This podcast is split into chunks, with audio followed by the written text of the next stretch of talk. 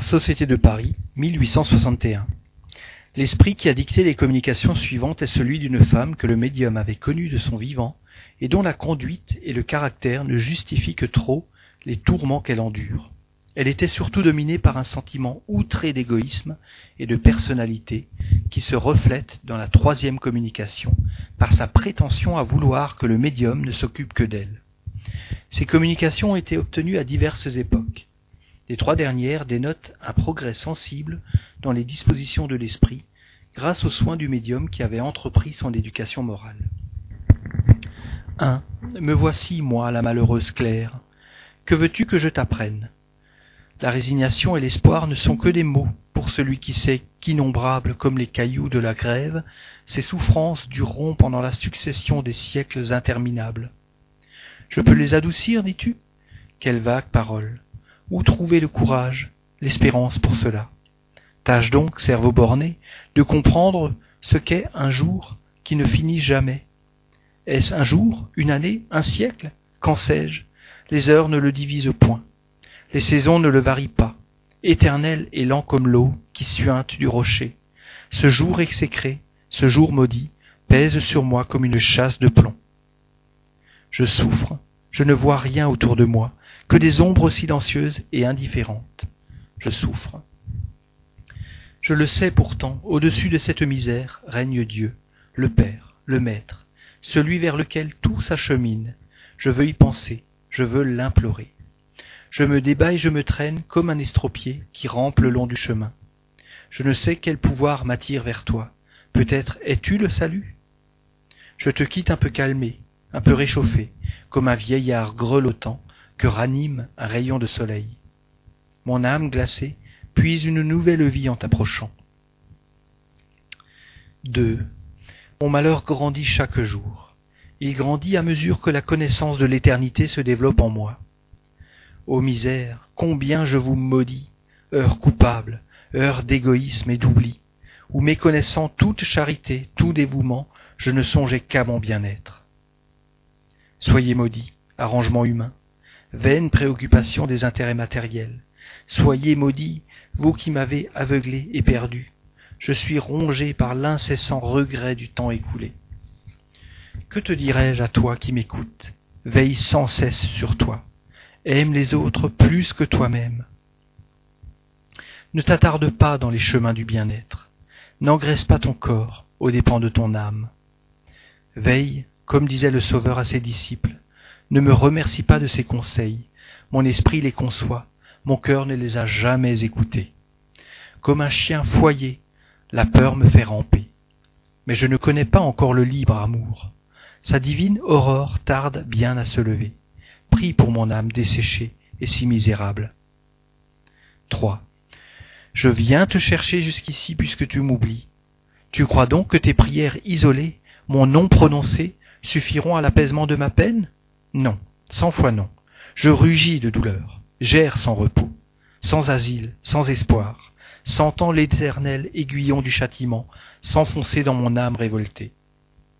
Je ris quand j'entends vos plaintes, quand je vous vois abattus. Que sont vos pâles misères Que sont vos larmes Que sont vos tourments que le sommeil suspend? Est-ce que je dors, moi? Je veux, entends-tu? Je veux que, laissant tes dissertations philosophiques, tu t'occupes de moi, que tu en fasses occuper les autres. Je ne trouve pas d'expression pour peindre l'angoisse de ce temps qui s'écoule, sans que les heures en marquent les périodes. À peine si je vois un faible rayon d'espérance, et cette espérance, c'est toi qui me l'as donnée, ne m'abandonne donc pas. 4. L'esprit de Saint Louis. Ce tableau n'est que trop vrai, car il n'est nullement chargé. On demandera peut-être ce qu'a fait cette femme pour être si misérable. A-t-elle commis quelque crime horrible? A-t-elle volé? Assassiné? Non, elle n'a rien fait qui ait mérité la justice des hommes. Elle s'amusait, au contraire, de ce que vous appelez le bonheur terrestre, beauté, fortune, plaisir, adulation. Tout lui souriait, rien ne lui manquait, et l'on disait en la voyant, quelle femme heureuse. Et l'on enviait son sort. Ce qu'elle a fait, elle a été égoïste. Elle avait tout, excepté un bon cœur.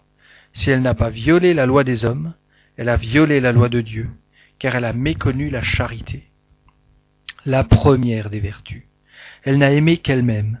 Maintenant, elle n'a aimé de personne. Elle n'a rien donné. On ne lui donne rien. Elle est isolée, délaissée, abandonnée, perdue dans l'espace où personne ne pense à elle. Personne ne s'occupe d'elle.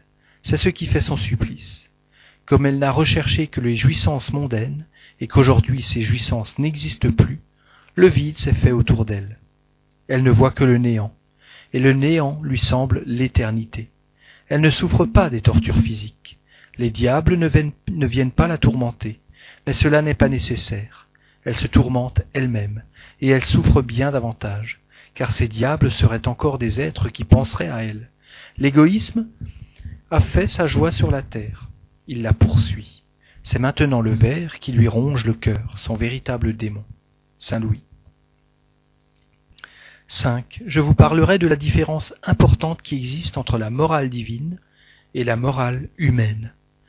La première assiste la femme adultère dans son abandon et dit aux pécheurs, Repentez-vous, et le royaume des cieux vous sera ouvert. La morale divine, enfin, accepte tous les repentirs et toutes les fautes avouées, tandis que la morale humaine repousse celle-ci et admet, en souriant, les péchés cachés qui, dit-elle, sont à moitié pardonnés. À l'une, la grâce du pardon, à l'autre, l'hypocrisie. Choisissez, esprit avide de vérité, choisissez entre les cieux ouverts au repentir et la tolérance qui admet le mal, qui ne dérange pas son égoïsme et ses faux arrangements, mais qui repousse la passion et les sanglots de fautes confessées au grand jour. Repentez-vous, vous tous qui péchez, renoncez au mal, mais surtout renoncez à l'hypocrisie qui voile la laideur, du masque riant et trompeur des convenances mutuelles. 6. Je suis maintenant calme et résigné à l'expiation des fautes que j'ai commises. Le mal est en moi, et non hors de moi. C'est donc moi qui dois changer, et non pas les choses extérieures. Nous portons en nous notre ciel et notre enfer, et nos fautes, gravées dans la conscience, se lisent couramment au jour de la résurrection, et nous sommes alors nos propres juges, puisque l'état de notre âme nous évèle, nous élève ou nous précipite. Je m'explique. Un esprit souillé et alourdi par ses fautes ne peut concevoir ni désirer une élévation qu'il ne saurait supporter. Croyez-le bien, ainsi que les différentes espèces d'êtres vivent chacune dans la sphère qui lui est propre, ainsi les esprits, selon le degré de leur avancement, se meuvent dans le milieu qui est celui de leurs facultés.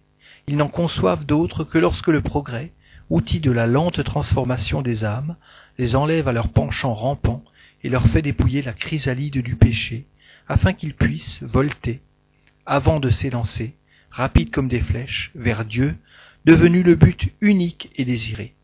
Hélas, je me traîne encore, mais je ne hais plus, et je conçois l'ineffable bonheur de l'amour divin. Prie donc toujours pour moi, qui espère et attend. Dans la communication suivante, Claire parle de son mari dont elle avait eu beaucoup à souffrir de son vivant, et de la position où il se trouve aujourd'hui dans le monde des esprits. Ce tableau qu'elle n'a pu achever elle-même est complété par le guide spirituel du médium. 7. Je viens à toi qui me laisses depuis si longtemps dans l'oubli, mais j'ai acquis la patience, et je ne suis plus désespéré. Tu veux savoir quelle est la situation du pauvre Félix? Il erre dans les ténèbres, en proie au profond dénuement de l'âme. Son être superficiel et léger, souillé par le plaisir, a toujours ignoré l'amour et l'amitié. La passion ne l'a même pas éclairé de ses lueurs sombres. Je compare son état présent à celui d'un enfant inhabile aux actes de la vie et privé du secours de ceux qui l'assistent. Félix erre avec effroi dans ce monde étranger où tout resplendit de l'éclat de Dieu qu'il a nié. 8. Le guide du médium. Claire ne peut continuer l'analyse des souffrances de son mari sans les ressentir aussi. Je vais parler pour elle. Félix, qui était superficiel dans les idées comme dans les sentiments, violent parce qu'il était faible, débauché parce qu'il était froid, est rentré dans le monde des esprits nus au moral comme il l'était au physique. En entrant dans la vie terrestre, il n'a rien acquis, et par suite, il a tout à recommencer. comme un homme qui s'éveille d'un long songe et qui reconnaît combien vaine était l'agitation de ses nerfs. Ce pauvre être, en sortant du trouble, reconnaîtra qu'il a vécu de chimères qui ont trompé sa vie. Il maudira le matérialisme qui lui a fait embrasser le vide lorsqu'il croyait étreindre une réalité. Il maudira le positivisme qui lui faisait appeler les idées d'une vie future, rêverie, les aspirations, folie et la croyance en Dieu, faiblesse. Le malheureux, en s'éveillant, verra que ces noms raillés par lui étaient la formule du vrai, et qu'au rebours de la fable, la chasse de la proie a été moins profitable que celle de l'ombre. Georges.